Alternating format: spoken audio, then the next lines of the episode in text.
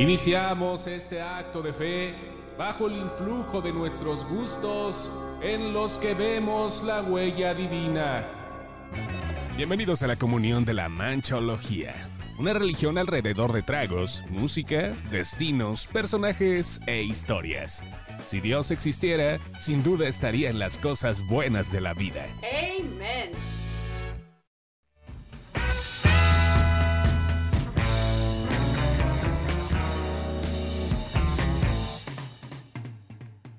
Señores, ¿cómo les va? Voy a eh, hacer el mayor esfuerzo de que regresen los Beatles a este, este podcast todos los viernes, pero ahora sí es, es viernes. Y ayer salió canción nueva de los Beatles. La última canción de los Beatles, si ya vieron el video, hay una cierta sensación de despedida, muy emotiva. Me gustó, no la escuché ayer jueves.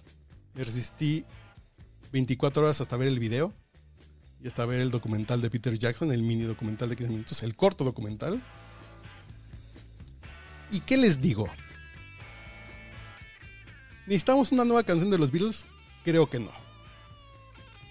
Porque los Beatles estamos escuchando su última canción.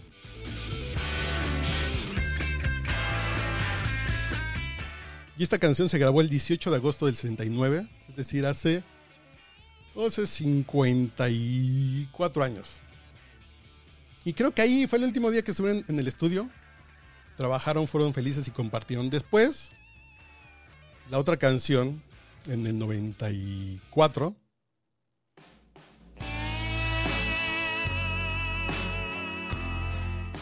Free as a Bird. Me parece una canción enorme que bueno, va. Es la última canción de los Beatles. No Relove, Relove era de John Lennon solito, pero Yoko no ahí se las pasó. Pero Free as a Bird. Estabas escuchando a George Harrison. Estaban los tres.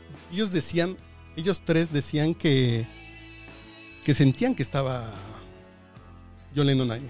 Hasta hacían el chiste de John, tráenos el té, ¿no? Que sentían que estaba ahí dices, ah. Y la tecnología hizo que un demo se convirtiera esta canción que a mí en lo personal en el 94, en el 94, 95, no 95, pero 95, ah, sí, 95, fue una canción que a mí me generó como los Beatles están, están juntos, está George Harrison vivo todavía.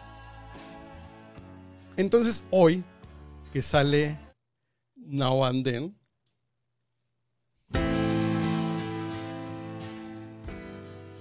Es un sentimiento raro. Digo, es la última canción, sí, es una despedida. Ya no hay más con qué trabajar. La escuché y realmente me emocioné. Fue una sensación de... John Lennon suena claro. El bajo de Paul McCartney, la batería de Ringo Starr. Giles, Giles Martin, el hijo de George Martin, hace hace las cuerdas, la sección de cuerdas. Y digo, sí, sí es la última canción de los Beatles, porque también recuperaron un requinto de George Harrison que hizo cuando intentaron recuperar esta canción hace, hace 29 años. Y me deja esa sensación, ¿hacía falta una canción más de los Beatles? No, creo que a mí los Beatles me han dado lo que me tiene que haber dado las alegrías, escuchen mi audio anterior, donde de pronto te dan un madrazo y dices, cabrón. Hay frases que nunca le había puesto atención y hoy me hacen sentido y hoy me dieron un aliviane enorme emocionalmente. Pero sentir que estos cabrones pasaron por la tierra y cambiaron la música popular para siempre dos días antes de mi cumpleaños 45, me parece un gran regalo y lo disfruto. Mi comentario es, los Beatles dejaron de ser música hace hace hace 54 años. Pero lo que ellos hacen sigue sonando en la música popular, entonces estoy muy agradecido y escucharlo sí me emocionó.